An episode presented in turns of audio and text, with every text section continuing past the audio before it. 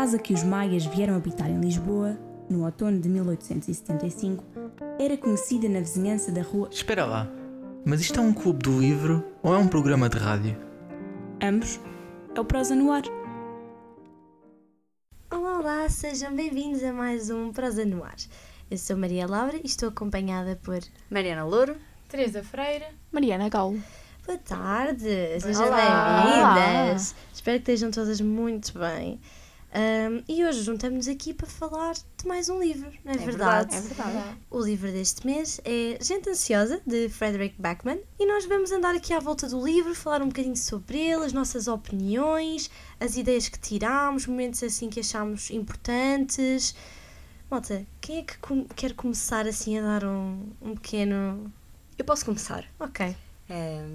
Então, Gente Ansiosa conta uma história de um drama de reféns, mas é muito mais do que isso. É uma história, a meu ver, com várias camadas e que aborda vários assuntos.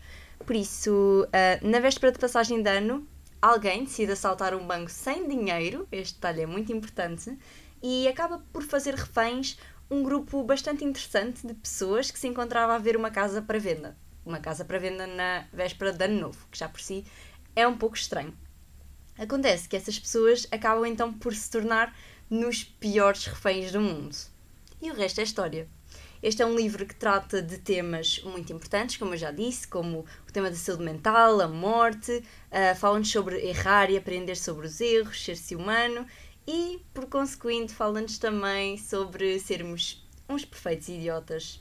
Sobretudo, é um livro sobre pessoas normais à procura de um lar e de um propósito.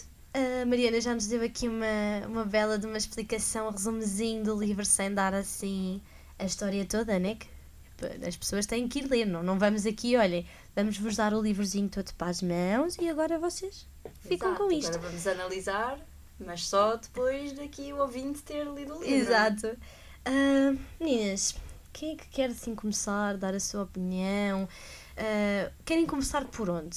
É assim, eu ia começar por eh, dizer à Mariana que fez uma ótima, um ótimo resumo do que é o, o Gente Ansiosa. Obrigada. E, e neste caso eu queria começar por dizer o que é que o, o livro foi um pouco para mim e o que é que me transmitiu. Ahm, este livro do, do Frederick Beckman foi o primeiro que eu li dele, não conhecia a escrita do autor, não sabia que isto sequer tinha uma série. E Olha, este eu livro. também, eu também. Eu não também, sabia, foi o primeiro livro que, que li dele. E já me disseram que ele tem outros livros também muito bons, mas vamos nos focar aqui no Gente Ansiosa. Para mim, este livro foi muito sobre o poder que ajudar alguém pode ter, mesmo que nós não conhecemos a pessoa e podemos transformar a vida dela. Eu acho que foi a lição que grande parte do livro me, me transmitiu. Olha, completando um pouco o que estás a dizer, acho que também é, às vezes nós achamos que nem estamos a ter um impacto na pessoa ou não estamos a ajudar a pessoa, mas se calhar depois na prática, uma coisinha que parece muito pequenina para nós, que estamos a fazer uma coisa muito pequenina para ajudar a pessoa, para ela pode fazer uma grande diferença. Pronto, eu acho que isso também é muito, é uma boa mensagem. Eu acho que é uma história muito impactante a vários níveis, quer pelos temas, quer pela maneira como o autor narrou a história. Eu acho que foi uma maneira muito interessante e nunca tinha lido nada assim. Ahm, e também acho que ele tratou os temas todos com muito humor. É um livro muito engraçado. Pelo eu menos acho que achei isso, também, Mariana, completando com o que estás a dizer, estão-se aqui a tratar de, temas muito pesados. Falar de suicídio, falar de, de ansiedade, de, de hum, ataques de pânico não é fácil. E a maneira como o Frederick, até o vou tratar assim, como se o conhecesse, ah, esse aligeirar de uma forma cómica é muito bom, porque transmite a mensagem, mas consegue aligeirar para não ser tão impactante. Eu deitei uma lágrima, não vou mentir. Mas a forma como ele escreve, o misturar esta parte cómica, dos reféns, de todas as personagens, nós já vamos falar, ah, achei isso muito bonito da parte dele. Eu, Exato. eu concordo, desculpa, eu concordo com o que vocês estão a dizer. Realmente, ah, este, isto dele dar, do, do autor dar um sentido todo ele muito cómico à história, seja nos depoimentos, seja na história em si, na, na situação de eles estarem reféns e, e assim, ah, acho que ajuda muito a não tornar o livro pesado. Porque se não fosse esta escrita tão característica do autor, o livro seria muito mais pesado do que aquilo que, que, Sim, que nós dúvida. lemos. Pronto, e Mariana, estavas a falar um pouco dos personagens. Ah, acho, que todos podemos acho que todas podemos concordar que este livro aborda pronto, muitos temas, ah, pronto, lá está, pesados, e, mas principalmente focando na saúde mental, que é algo que pá, acho que ninguém tem uma saúde mental a 100%, ou pelo menos sempre. Todos temos ah, momentos em que estamos piores, momentos que nos fragilizam, eu acho que em todos os livros que se lê, em todas as séries, em todos os filmes, acaba por acontecer haver sempre uma. Cada personagem tem os seus struggles, cada personagem tem os seus problemas, mas parece que isso é sempre uma coisa muito secundária. Simplesmente a, a personagem tem a sua vida, faz as coisas e nós vamos reparando aqui e além que acontece alguma coisa e que tem alguma coisa ali que não está a 100%. Aqui acho que é muito mais do que isso, nós apercebemos-nos disso e isso é um tema central no livro. Portanto, ah, dá-se muita importância a isso. Eu acho que isso também é muito bonito e acho que é algo que não se costuma ver nos livros, nas séries, nos filmes. E achei mesmo muito importante ah, ele ter feito, ah, pronto, ter narrado esta história desta forma. E eu acho que se calhar podíamos começar por aí, ahm, ou seja, pelo princípio, porque esta história começa muito antes da primeira página. Ah, houve um homem, que nós não sabemos o nome, mas ele suicidou-se atirando-se da ponte e houve um rapaz chamado Jack que viu, tentou impedir e não conseguiu. O senhor saltou à mesma e acho que esse é o princípio, é a maneira como o, o autor começa a tratar do tema do suicídio, é a partir desse homem. Depois disso vem uma adolescente que também se quer ah, atirar da ponte, foi um bocado depois de ver nas notícias, e esse rapaz chamado Jack consegue salvá-la. E penso que é um pouco por aí. Do homem não sabemos mais nada, porque pronto, aconteceu o que aconteceu, mas essa rapariga que se ia atirar hum, apareceu na história, na história no presente. E, e é engraçado, Mariana, que tu começaste por falar, e é o começo do livro da ponte, e parece que ao longo do livro, a ponte, quando se fala, é algo mesmo, uma ponte real, mas há muita ponte entre estes personagens. Sim. Todas as pessoas que vão àquela ponte, no final, nós vamos perceber que havia uma ponte entre elas. E é o que acontece em todo, em todo o livro. Eu também achei isso muito, muito bonito da parte do, do autor a ligar estas personagens todas. Sim, acho que é muito aquela expressão que até se usa ah, de dizer que o mundo é pequeno, o mundo é tão grande, mas lá- e acho que este livro é a prova disso, porque lá está, eles achavam todos que não tinham nada em comum, que simplesmente estavam ali, a única coisa que tinham em comum era querer ah, comprar a casa, não tinham mesmo mais nada em comum e depois percebemos que tinham tanto, que se conheciam de alguma forma, que tinham alguma ligação. Se calhar, hum, pegando um bocado nisso, devíamos apresentar as nossas personagens para, para os ouvintes ficarem a conhecer também. Portanto, há um ladrão de bancos que roubou então aquele banco sem dinheiro, ou seja, era um banco com dinheiro digital, pelo que eu percebi, mas o ladrão não sabia isso. Lá está uma parte Ah, cómica da história. Exato. Vou fazer um assalto. Ok, vou a este banco. Giro. Mas eu chego lá e o banco não tem dinheiro Exato. físico. E nós conseguimos perceber que foi uma decisão super impulsiva, porque bastava uma breve pesquisa que o ladrão ia perceber que o banco não tinha dinheiro. Pá, mas, Mas mesmo pronto. sem pesquisa, se ele morava lá na cidade. Pois. Não, e era uma cidade pequena, não sabia que o banco da cidade dele.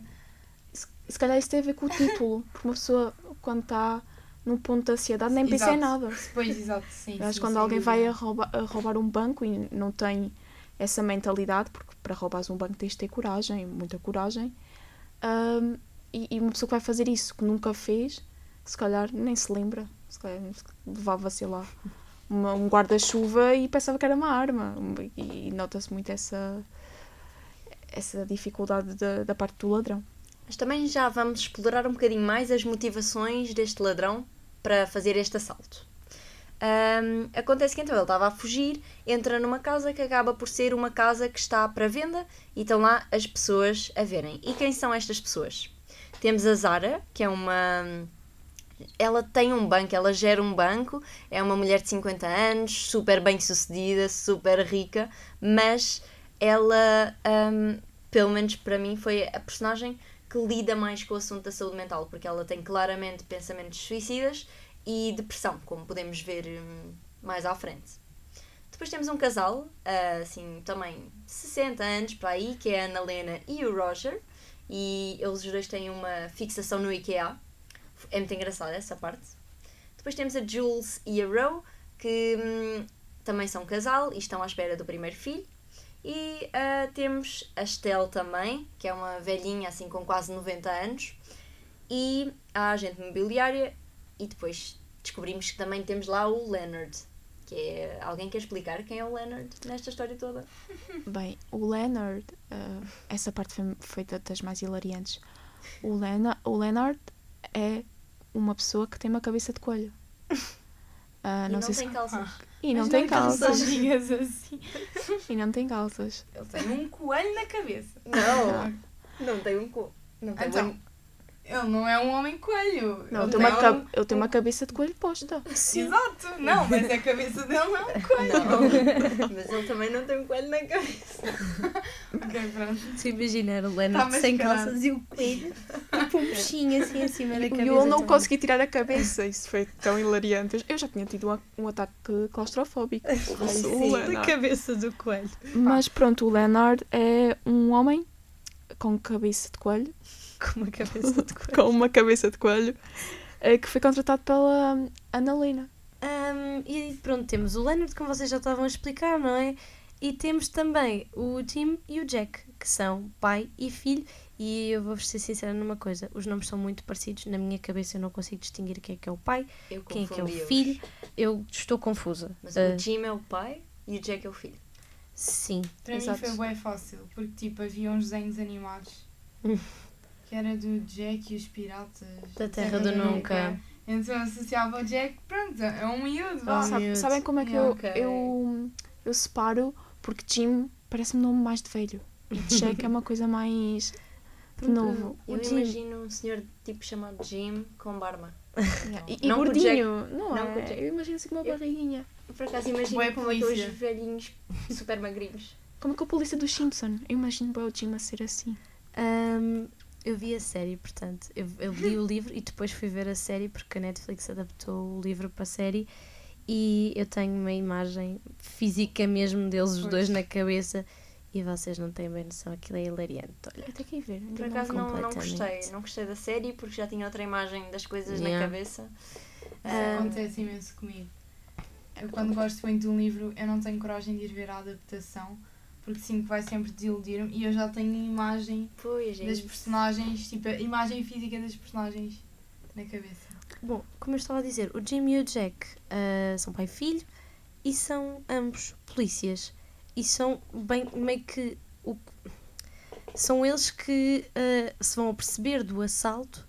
Não são bem eles, mas eles apercebem, são eles que vão tomar conta da ocorrência do, do assalto. Eu acho que vou já aproveitar eh, esta ponte para dizer que hum, eu neste livro não consigo ter uma personagem favorita, mas já que estamos a falar do Jimmy e do Jack, eu tenho, eu tenho relações preferidas. E esta relação entre o Jim e o Jack e todas as pessoas que estão entrelaçadas a eles, porque a trama parece que começa com o Jimmy e com o Jack e acaba com o Jimmy e com o Jack. Parece que tudo isto começa e acaba com eles. E esta relação que eles têm de pai e filho, do pai protetor, ah, porque não é? há lá também uma personagem que é. Ainda mais, ainda mais o, o Jack sendo polícia, porque polícia é uma profissão arriscada. E o Jim até diz que não queriam muito que o Jack fosse para a polícia, porque é aquele instinto protetor dele. Exato. E pronto, um, e dentro da relação do Jim e do Jack, que é essa de proteção, e muitas vezes nota-se no Jim que ele não quer que o Jack, por exemplo, vá ao apartamento onde está a ocorrer o, o assalto e mesmo eles lidarem com ah, a, mulher, a mulher e a mãe do Jack aparece no livro, mas ela morreu e é o impacto que ela em vida teve neles. E mesmo ela não estando representa- representada como uma personagem, eu senti muito o impacto da, da, da mãe e, e da mulher, ah, respectivamente do Jack e do Jim. Ah, eu senti muito a presença, a presença dela. E esta relação é muito ahm, apontada por, pela mãe e pela irmã, que não está presente na vida deles, mas pronto, que tem um problema. Também é muito importante se falar. Um, Podes adiantar já que problema é esse? É a toxicodependência e nota-se muito que eles, depois de perderem estas duas pessoas, juntaram-se ainda mais e por isso, se calhar, essa, Uhum. essa proteção que o Jim tem mais com o Jack. Mas olha, falando agora, pronto, aí na família do Jimmy e do Jack, para mim, eu não sei se posso bem considerar, não, não sei bem se eu posso considerar como personagem favorita, mas se puder, para mim, a minha personagem favorita é a mãe do Jack.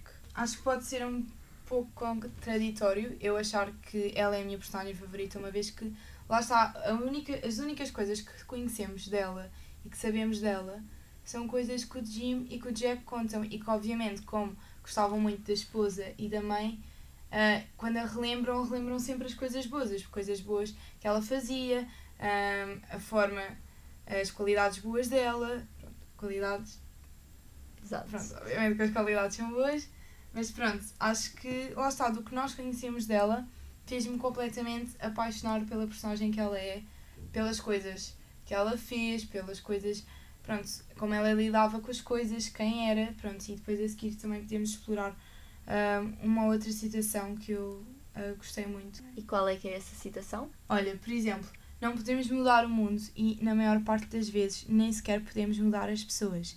Não mais do que um bocadinho de cada vez. Por isso, fazemos o que podemos para ajudar, sempre que, que temos oportunidade, querido.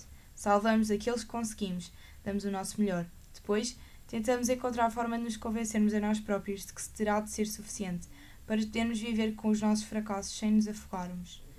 Pronto, eu senti muito que é muito aquela coisa, é, como estávamos a falar de às vezes ajudamos um bocadinho as pessoas e achamos que nem vai fazer assim tanta diferença, tanto para elas, e nós às vezes também queremos fazer mais e não sabemos como. E acho que completando a isso, a Teresa, podíamos juntar aquela que ela diz, e é a das minhas frases preferidas do livro, que é podemos plantar uma macieira mesmo sabendo que o mundo amanhã vai acabar. Pronto, isto não é mesmo o que está escrito, Sim. isto foi um, um pouco uma adaptação minha, mas a mensagem é igual. Ah, e ela diz isso porque ela é uma pessoa muito altruísta, a mãe do Jack. é uma pessoa muito generosa. Exato. Também gostei muito dela. Ahm, eu não sei se o ouvinte já percebeu, mas este polícia Jack é o mesmo Jack que tentou salvar o homem que saltou e que salvou a rapariga que ia saltar. Por isso, lembrem-se disso.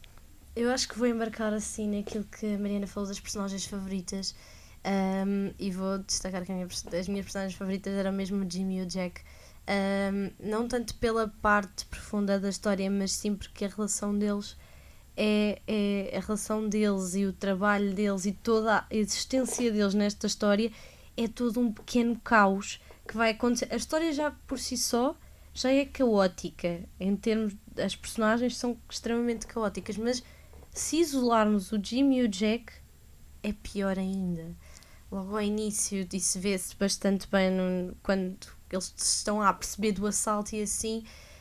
hum, eu gostei bastante da, da relação deles os dois enquanto pai e filho e enquanto polícias a trabalharem sendo pai e filho. Exato. Agora, pegando só no que a Laura disse antes, Mariana, tu dizes a, a tua personagem favorita, essa parte de ser caótica não vos deu vontade de entrar no meio do livro e Tipo, parece que chega, dizer assim. parem. Chega. Uma chapada em cada um, tipo, chega. Não, não, não, não. É como chegar lá o árbitro no meio de uma confusão no jogo, tipo, pá, apitar. Para, já Acabou. chega. Já chega. Ah, não, eu estava só a observar o caos. Ah, antes de eu dizer a minha personagem preferida, vou só então pegar. hum, acabar então de falar do Jim e do Jack, porque nós já falámos na irmã dele, que é toxicodependente, mas eu gostei muito da relação. Não é, não é gostar muito porque não foi assim tão explorada, mas gostei muito da parte que foi explorada da relação do Jack com a irmã, porque a irmã não vive naquela cidade, hum, ou seja, vive noutro sítio e a vida dela não está muito não está muito encaminhada porque pronto ela caiu em, em vícios e, e pronto esses vícios custam dinheiro mas o Jack parece que o Jim parece que apesar de ser filha meio que já desistiu entre aspas porque um pai nunca desiste de uma filha mas o Jim parece pensar que já não há esperança. Enquanto o Jack ele agarra-se de tal modo à irmã mais velha e ao que ela já foi que, uh, ou seja, há uma parte em que ele manda uma quantidade enorme de dinheiro para ela voltar para casa, que ela gasta um, pronto, nos seus vícios, mas ele não desiste dela nunca. E mesmo no final, pronto, já vou dizer um bocadinho do final, mas no final, quando tudo fica resolvido, o Jim e o Jack partem numa viagem de carro para ir ter com a irmã. E eu gostei muito disso, porque nós não podemos desistir das pessoas, mesmo, uh, mesmo tendo elas os problemas que tenham, e aqui podemos entrar também na parte da saúde mental, na parte dos vícios, e gostei muito dessa, dessa vertente e dessa mensagem. Eu acho, Mariana, aí quando tu falas, uh, o Jack claramente também tem o, o amor de irmão, mas ele também sabe o impacto que a irmã tem no pai. Sim. E acho que também é muito. Ele faz aquilo pela irmã, mas também faz aquilo porque sabe o impacto sim, sim. que a irmã. Não saberem dela, não estar ali com eles, eles não a poderem ver, tem no pai também. E acho que todos sim. nós sentimos Só isso. Só acrescentando que eu achei super bonito ter sido o Jack a tomar a iniciativa. Quando pelo livro vamos percebendo que ele é, entre os dois, o que tem menos esperança que a, que a irmã vá ficar bem, que a irmã vá ficar melhor e que saia daquele ciclo vicioso. Ele que tem menos esperança que o pai é o que toma a iniciativa de vamos tentar ir ter com ela na mesma porque não podemos desistir dela. Não, mas eu achei que o Jack tinha mais esperança que o pai. Não, eu também achei mesmo que a Teresa. Eu também achei, sim. Eu acho que o Jim estava mais, estava mais naquela como pai Exato. que ainda queria ajudar a filha e o Jack estava mais pai, sabes sim. o que é que vai acontecer se nós mandarmos mais dinheiro? Exato. Sabes o que é que... Eu, eu não tenho. Mas é ele só diz isso porque o próprio Jack mandou dinheiro à irmã e a irmã gastou um, em álcool, em drogas e ele não queria cometer o mesmo erro porque nessa altura o pai ficou muito, muito triste, quer pronto, do Jack ter gasto esse dinheiro, quer da filha não ter tomado a decisão de voltar para casa. Por isso, eu não sei, acho que isto é uma situação muito complicada e eu vejo as duas vertentes. Certo. Okay. Eu acho que grande parte do que acontece nestas situações, uh, de todas as personagens do livro, é tudo muito complicado de perceber, porque sim, tens que sim. sempre perceber as tuas não partes. Não é muito linear. Por exemplo, o Roger e a Ana Helena. Uhum. Também é uma situação que é muito complicada tu entenderes os dois lados, não é? Tu entendes a Ana Helena e o que é que ela faz com o Leonard, que é basicamente o, o, o relacionamento deles e, tudo se. Porque o que eu sinto também é que quando ocorre aquele assalto e eles ficam todos ali presos, é uma sessão de terapia. É Sim. ali começa-se a resolver os problemas de todos. Sem é verdade. E, e depois o Roger e a Ana Helena é isso. É um, é um casal que está para em que idades? 65. E, e tem este. Eles devem ser casados desde já jovens. Estão, já estão reformados os dois. Exato. E o que é que eles têm como passatempo? Comprar Visitar, casas. Comprar casas, ir a todos os IKEAs, tudo o que Exato. esteja relacionado com casas. Exatamente. E por isso é, é que eles estão. Decorar, assim. Exato. Mobilar. Exato. Por isso é que eles estão naquela casa, não é? Porque eles querem reformular aquela casa. E uh, mesmo essa situação da, do Roger e da Annalena, há sempre estas duas perspectivas. Tu tens de pôr no lado do Roger e tens de pôr no do lado da Annalena. E isso também é o que o autor sabe explicar muito bem. Se calhar temos de explicar uh, que o Leonard foi então contratado, pronto, basicamente o Roger e a Annalena, depois de se reformarem, ficaram uh, muito tempo. Isto é o que acontece, penso que na maioria dos casais, quando os dois se reformam, não estão habituados a estar 24 sobre 24 horas juntos, então eles tiveram de arranjar um passatempo. E o passatempo deles, Também para além. para ter um assunto de conversa em Sim. comum. Uhum. Para ter alguma coisa em comum. Sim. E então, passatempo, para além de visitar todos os IKEAs da Suécia, porque esta história passa-se na Suécia, uh, eles compram casas a um preço mais baixo remodelam as casas, decoram as casas e vendem a um preço mais alto. Não que eles precisem de dinheiro, mas foi o passatempo que eles arranjaram. E então a Ana Lena faz esta hum, artimanha, este negócio com o Leonard, que é basicamente o Leonard é um ator e ele, uh, ou seja, há vários pacotes que podem comprar para o Leonard é. fazer. É. e então este era o mais caro que era o do coelho, ou seja, um homem sem calças com a cabeça de coelho na casa de banho. Ele tinha sangue e com também. sangue. E isso servia para traumatizar as pessoas e para elas não comprarem as casas. Exato. Sendo que o Leonard também fazia de vizinho barulhento, de fazia assim. Bêbado, não era? Sim, Sim, sim. Era para as pessoas não comprarem e para a casa ser Deus. Só que o Roger não sabia nada disto. E isso foi um problema quando eles descobriram que o Leonard existia. E voltando mais atrás, a Ana Helena também faz isso de querer que os apartamentos sejam comprados por eles porque ela tem um sentimento de culpa. Sim, e eu achei essa parte muito, muito interessante. Essa e outra, mas a outra só revelamos mais daqui a nada, se calhar. Pois, também é melhor. Ah, não sei, também esta parte de hum, outro casal, aqui a, a Jules e a Roe, também sentimos muito isso, que é nunca sabemos em que lado ah, e em que perspectiva ficar, porque elas são um casal hum, homossexual, que uma delas está grávida e a ma- Não, como as, elas dizem, estamos grávidas. Sim. Pois é, é verdade. E, e, e lá está, elas as duas estão muito receosas também pelo background que têm, porque elas lá falam disso, estão muito receosas. E eu senti também muito essa parte, não a parte da maternidade, mas esta parte de pela primeira vez tudo o que está a acontecer é novo e tu tens de te habituar a isso. E a, a Jules tem muito medo de não ser uma boa mãe. Uhum. E então parece que também tem um sentimento de culpa, apesar dela ainda não ser mãe. Quer dizer, não é não ser. Apesar do bebê ainda não ter nascido e dela ainda não ter começado a educá-lo e assim, parece que ela sente uma culpa de algo que ainda não existe no mundo físico. Só que voltando ainda à Ana Lena, que também sente assim uma culpa, diferente da da Jules, ob- obviamente, porque ela já é reformada, mas a culpa que ela sente é de não ter dado oportunidade ao Roger para ele investir na sua carreira. Porque quando eles tiveram o seu filho, não, acho que tem dois, quando tiveram o primeiro filho, a Ana Lena estava muito focada na carreira e estava a subir, então o Roger disse-lhe, olha, agora fico eu com os filhos em casa, concentra-te na tua carreira, depois quando ascenderes até ao máximo, eu concentro-me na minha e trocamos. Só que isso nunca aconteceu. E foi essa a motivação para a Ana Lena começar a fazer essa artimanha com o Leonard, porque ela sentia-se culpada de não ter dado oportunidade ao marido. E, essa parte também foi muito cómica, quando nós ainda não sabíamos bem quem era o Leonard. Ah, eu pensei que a Ana Lena andava a atrair o Roger. eu achei profundamente que isso estava a acontecer. Opa. Eu fiquei muito confusa. Eu também, eu fiquei naquela parte, será que é mesmo? Aquela parte que nós estamos ali a sentir e a ler o Roger a ficar do género, o que é que se está a passar e vês, e lês a Ana Lena tão atrapalhada. Não sei se, a Laura, se tu achaste isso na série, como é que foi na série, se, se foi Assim, também assim. f- Foi um bocadinho estranho. Eu não, não tenho bem esse momento presente, não sei porquê. Não, a minha cabeça apaga momentos às vezes, estão a ver? Eu não tenho bem um momento em que isso tudo acontece, em que o Leonard aparece e nós ficamos tipo, oh meu Deus, quem é esta pessoa? Ah, mas na minha ideia é tudo muito. É, é estranho.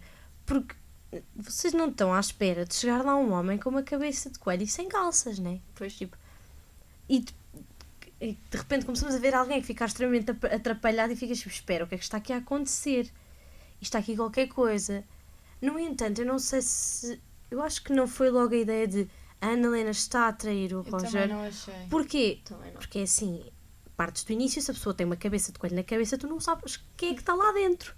Eu não ia ficar de imediato, oh meu Deus, é o amante da Ana Helena. Porquê? Porque eles não conseguiram ver a cara à pessoa. Estão a ver? Tipo, estava uma cabeça de coelho. Aquilo podia ser só tipo.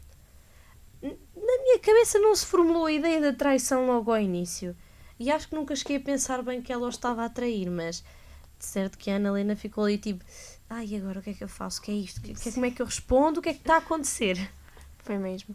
E, e, lá está. Por isso é que eu acho que este livro também tem esse título, porque quando a situação toda acontece, eu estou muito. Eu estou, estão todos muito tensos. Até o próprio ladrão de bancos não sabe quando naquele momento começa a desplotar tudo, ele não sabe como reagir.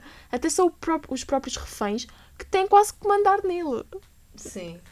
Não sentiram isso? Essa é parte, Sim, essa sim. parte foi muito, muito Pá, eu cómica. acho que aquilo deixou de ser um drama de reféns e passou a ser quase que.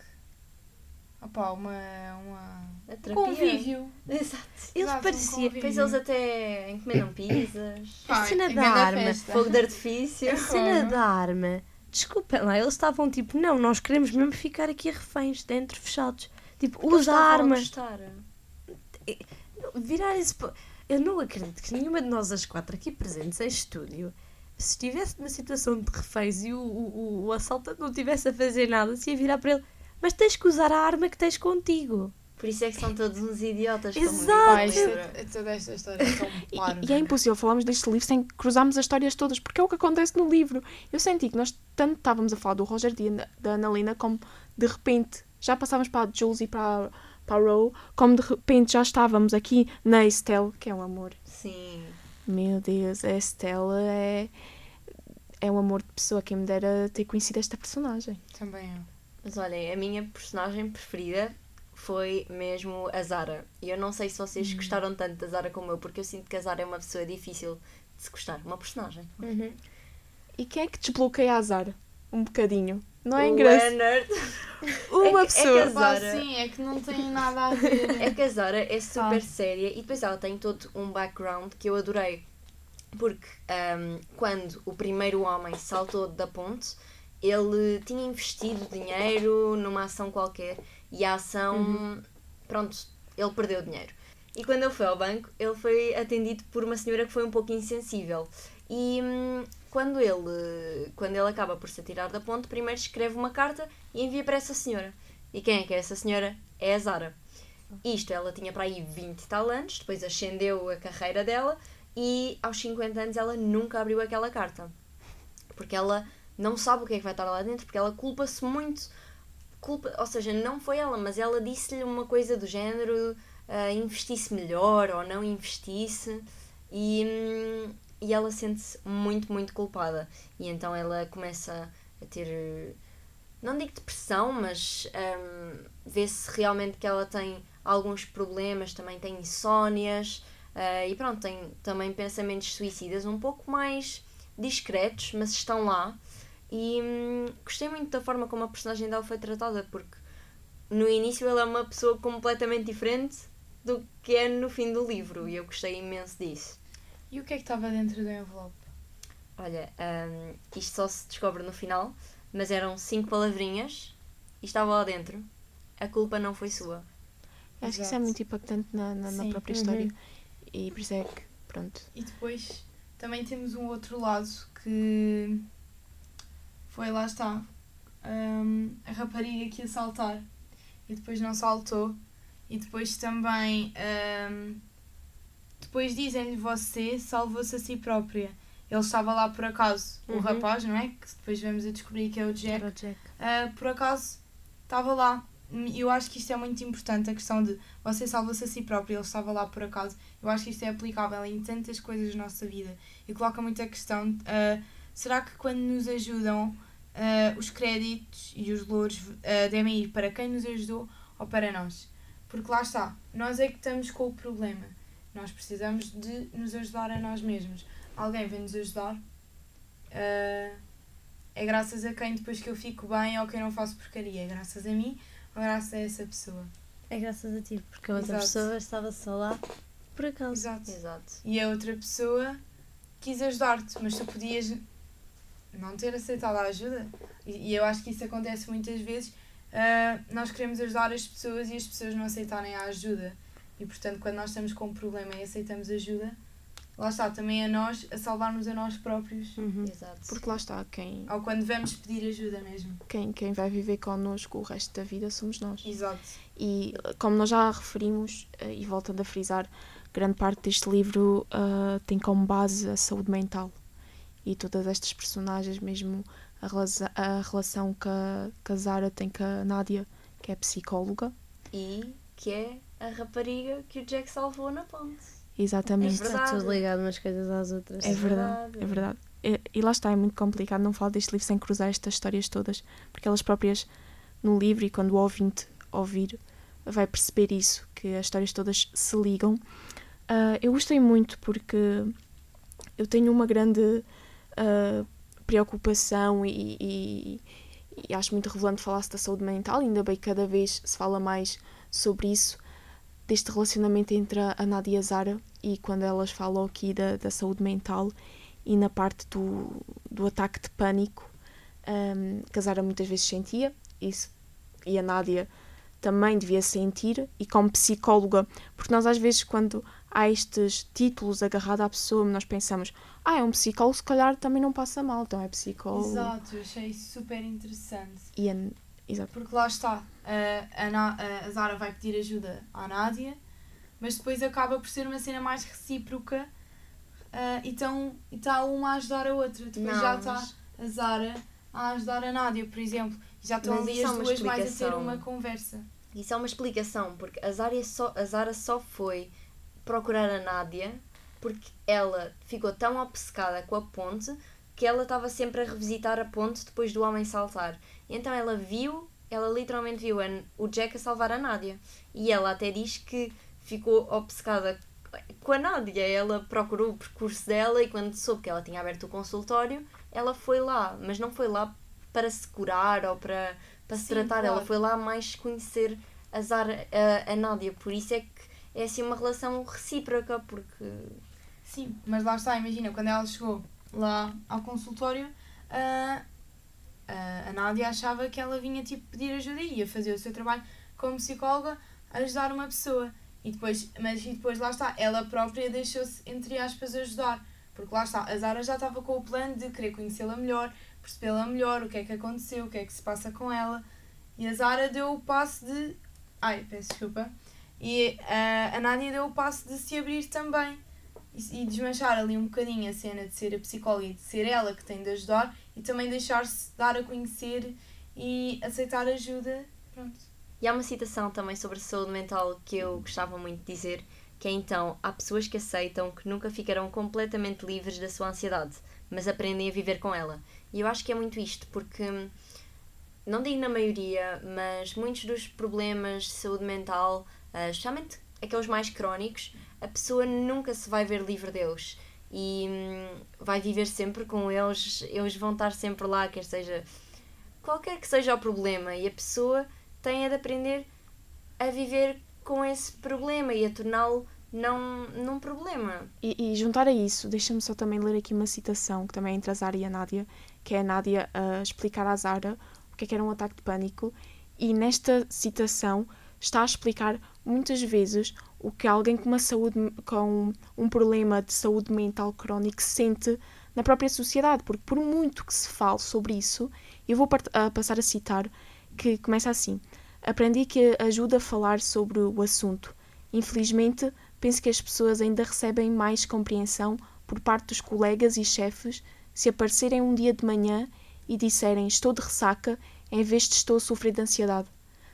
E hoje em dia, por muito que se fale ainda de saúde mental e o, quão essas, o quanto essas pessoas batalham contra uma doença que as pessoas não veem, ainda é difícil para muitas pessoas aceitarem que eu não posso porque eu tenho ansiedade. Uh, e muitas vezes ajuda o que acontece no livro, que é se calhar um abraço, um olhar, pode ajudar estas pessoas a, ok, pode ficar tudo bem.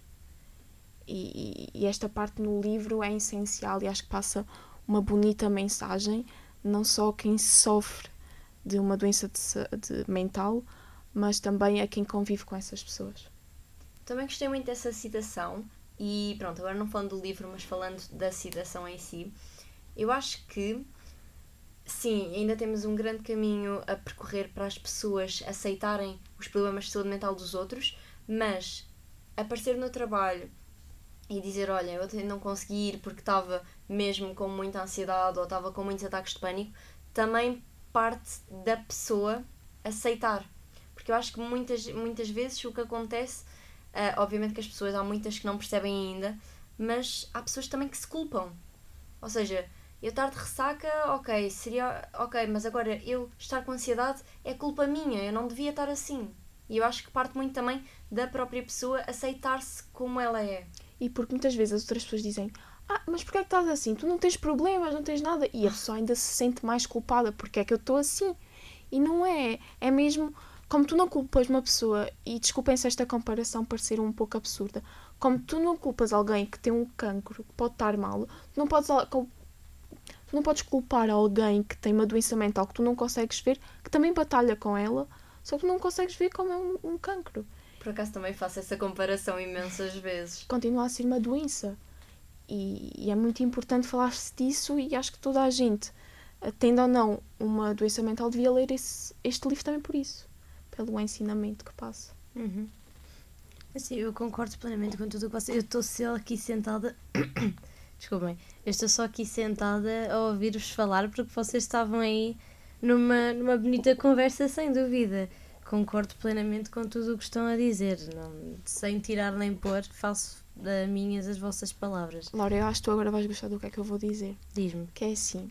Então, está uma casa para ver. O que é, quem é que costuma estar a apresentar a casa? Por exemplo, isto, todo o assalto acontece dentro de uma casa. Quem é que costuma lá estar a apresentar uma casa, não é? Agente imobiliário. Ai, eu que essa senhora. Ai, o que eu me ri com essa senhora, vocês não têm noção.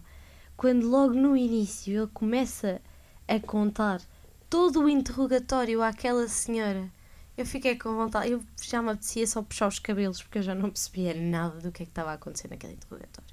Eu sou-vos sincera, aquilo foi o maior caos que eu já vi na minha vida. Porque ela, ela ao mesmo tempo que não respondia à pergunta, ela começava a fazer publicidade à, à imobiliária dela e, e, e ele fazia-lhe a pergunta outra vez. E entretanto entrava o pai dele, o, Jack, o Jim, e o meu cérebro começou tipo: Eu não estou a ouvir isto. Ela estava super nervosa. Eu não estou, isto não está a acontecer. Eu fiquei com vontade de entrar para dentro do livro, abanar a senhora tipo: Você responde à pergunta, você está a enervar-me porque eu estava a ficar, eu não sei, eu ria-me, eu já me apetecia chorar, eu estava a entrar em estado de nervos. Isto não pode ser assim, você está a dar cabo de mim. E eu não sei se querem pegar agora na agente imobiliária para explicar hum, um outro assunto fulcral na, na história. Olha, no meu caso, quando descobrimos que era uma ladra, eu fiquei muito à toa. Eu achava que ou o PDF até agora, porque eu li num PDF, ou o PDF até agora me estava a enganar porque tinha escrito ladrão e agora do nada aparece ladra, ou então ao contrário, era mesmo ladrão e agora do nada estava escrito ladra. Eu demorei muito tempo a perceber que, ok, isto é mesmo suposto. É mesmo suposto nós acharmos antes que é um ladrão, porque normalmente, e eles próprios no livro dizem isso, normalmente associa-se que um ladrão de bancos normalmente é um homem, e eles próprios dizem que é uma cena tão estúpida que só um homem é que faria. mas lá está, porque tanto com, com, tal como eles supõem que é um homem, porque acham mais uh, provável, uh, também nos é transmitido isso. Uh, e depois, quando eles percebem que é uma ladra, também nós percebemos que é uma ladra. E eu achei super giro, lá estávamos descobrindo ao mesmo tempo que as personagens vão descobrindo. Depois eu fiz este paralelo porque quando eles descobrem que é uma mulher ao invés de um homem, eles pensam é a agente imobiliária que nós uhum. acabamos de entrevistar. Yeah. E eu, eu, eu genuinamente pensei também que era. Também, mas é. não eu era. Também. Eu também cheguei a pensar que fosse ela. Mas Ou que fosse era. alguém mandado por ela, estão a ver? É que eu achei a agente imobiliária, mesmo na entrevista, tão estranha que pensei. Pronto, quando descobri isto, pensei: olha, era a ladra, estava tão nervosa, não queria ser apanhada, então começou a dizer aquelas parvoices, mas não. Imagina. A agente imobiliária é mesmo assim. Ela é mesmo assim, e ela em termos de vibes e em termos da forma de como ela é, deu-me imensas parecenças um, com o Leonard quando o conhecemos. Parecem os dois assim muito, opá, fora da caixa, Super muito caótico. caóticos, assim muito, opá, diferentes, pronto. Exato. E, e agora falando, se calhar mesmo na, na Real Ladra e de toda esta situ a situação que dá aso ao, ao livro, e a relação que eles criam até com a própria, com a própria ladra. Essencialmente a Stella, nós não chegámos a falar, mas é uma velhota, já com os seus 90 anos, e que tem uma relação com o marido que uh, a Mariana já tinha falado, que tinha gostado muito. Sim, porque a Stella tem um marido que é o Nut, e ela, depois quando é feita refém, não é? que estes reféns não são bem reféns, mas pronto, quando ela é feita refém, ela disse ao meu marido ele está a estacionar o carro, já devia estar a vir para aqui. Então nós ficamos o livro todo a pensar, ok, o senhor foi estacionar o carro. Há de chegar. E ficamos o livro pronto, como agora veio a polícia assim, ele já não pode ir, mas ele deve estar lá fora à espera que eles sejam libertos. Ficamos o episódio, o episódio, desculpem, ficamos o livro inteiro à espera que o Nat chegue. Só que depois a Estelle, e não sei, esse momento emocionou-me imenso. Também porque depois E a mim? a Estelle revela que o Nut não está a estacionar o carro, ele morreu. Exatamente. Ah, ela só diz que ele está a estacionar porque se sente sozinha. E pensar que, ah, o meu marido está só a estacionar o carro, já chega. É mais é, fácil. é um conforto para É um ela. conforto, Uhum. sim. E, e juntando a isso, o mesmo quando o Jim fala da mulher que já morreu, nós há aqui uma coisa no livro que é ele fala a gramática da morte, que é nós temos que falar de alguém que nós gostamos tanto no passado, que é ela já não é, ela era. E também essa parte do Exato. tema da morte que é hum, pronto, é a personagem da Stella e, e também da mãe do Jack e mulher do Jim que abordam mais esse tema. Também é muito bonito e emocionante. Mas por acaso não tenho a certeza se ele também refere esse exemplo no livro ou não, já não me recordo. Mas acho que ele diz, por exemplo, a, a mulher morreu. Ele ama a mulher ou amava? Exato. É, é essa parte da gramática da, da Porque morte. eu acho porque eu acho que o é ou era pá, é um bocado diferente porque tem mesmo a ver com a existência da pessoa.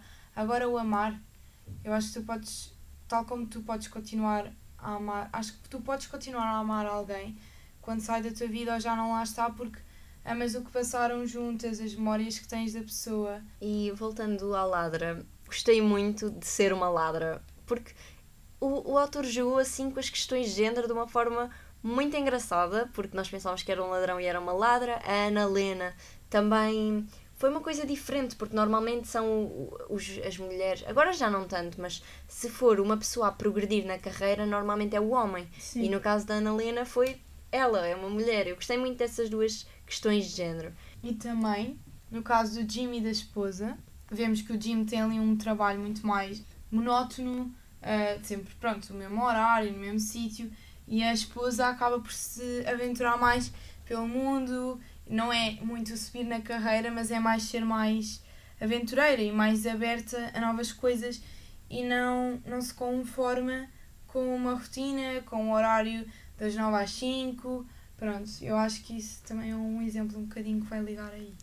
E basicamente eles vão todos criando uma relação de afeição, tanto as personagens entre si, como até com a própria ladra. E isso culmina também quando o próprio Jim, que, não esquecendo, o Jim e o Jack era quem estava a cobrir este assalto, quando o Jim descobre que era a ladra.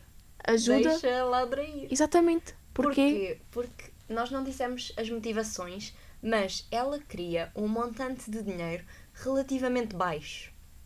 Ou seja, ela, pronto, foi assaltar aquele banco sem dinheiro, mas ela queria, eu não sei qual é que era hum, a unidade monetária Era usada. 6 mil e tal. Mas era, não, era, acho que era 600 e tal, não sei, era para pagar a renda. Ela queria o montante exato que desse para pagar a renda, que era uma coisa muito baixa, porque normalmente as pessoas pedem tipo, sei lá, 50 mil euros. Ela queria aquele montante exato.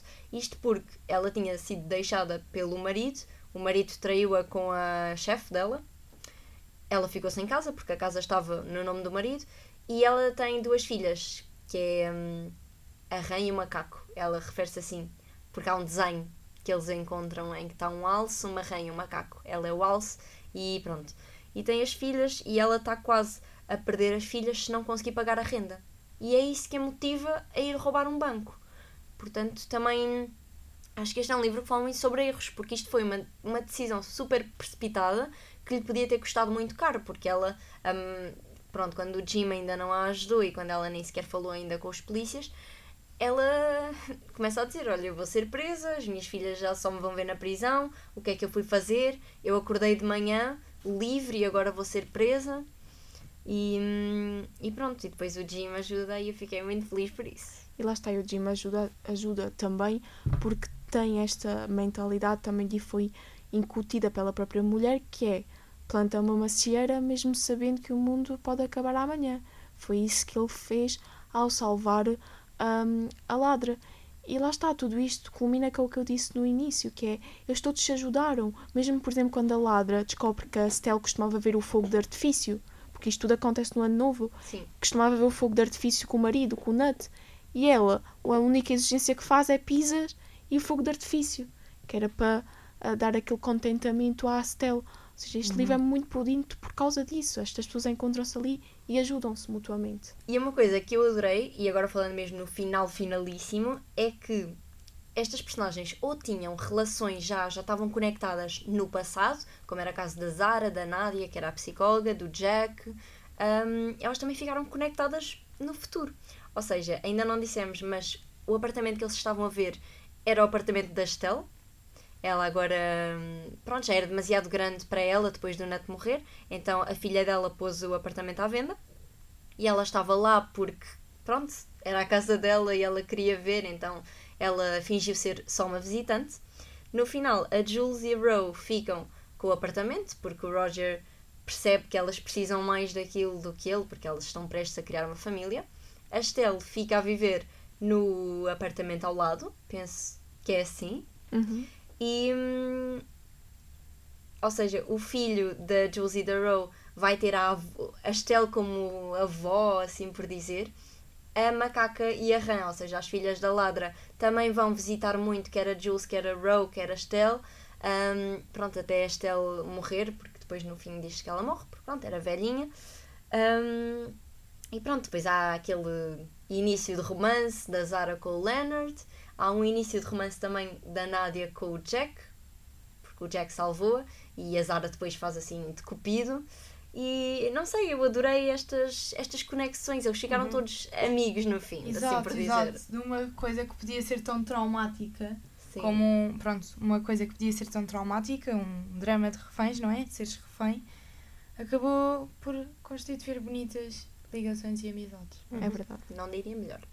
Nem eu. Ah, no finalzinho do livro há esta citação que eu acho que é muito bonita para fecharmos aqui esta toda esta conversa à volta deste livro que é mas quando chegar a casa mais logo, quando o dia terminar e a noite se instalar, pare e respire fundo, porque nós também chegamos ao fim deste dia e amanhã haverá outro. Ou seja, esta situação, esta citação, aliás, é do género: calma, tu chegaste ao fim deste dia, tu conseguiste, tu passaste pelo dia todo. Por pior que ele tenha sido, tu chegaste ao fim. Amanhã é mais um e amanhã vai ser melhor do que hoje. E Exato. vai ser pior do que o dia a seguir. Portanto, as coisas vão se alinhar. Tem calma, vai chegar tudo ao sítio a que devia chegar.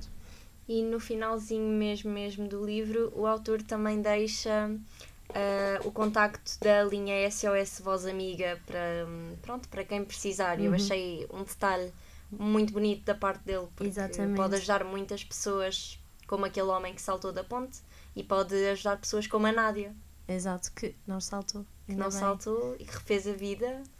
E isto também é uma mensagem para os nossos ouvintes, quer tenham alguma doença mental ou quer estejam neste momento a acompanhar alguém com uma doença mental, tentem falar mais do, do assunto, tentem perceber o que essa pessoa passa todos os dias e porque se nos ajudarmos uns aos outros será mais fácil ah, não só conviver com quem tem a, a doença, mas também convivermos uns com os outros no mundo. Teresa, e considerações finais? Tens algumas? Concordar com vocês.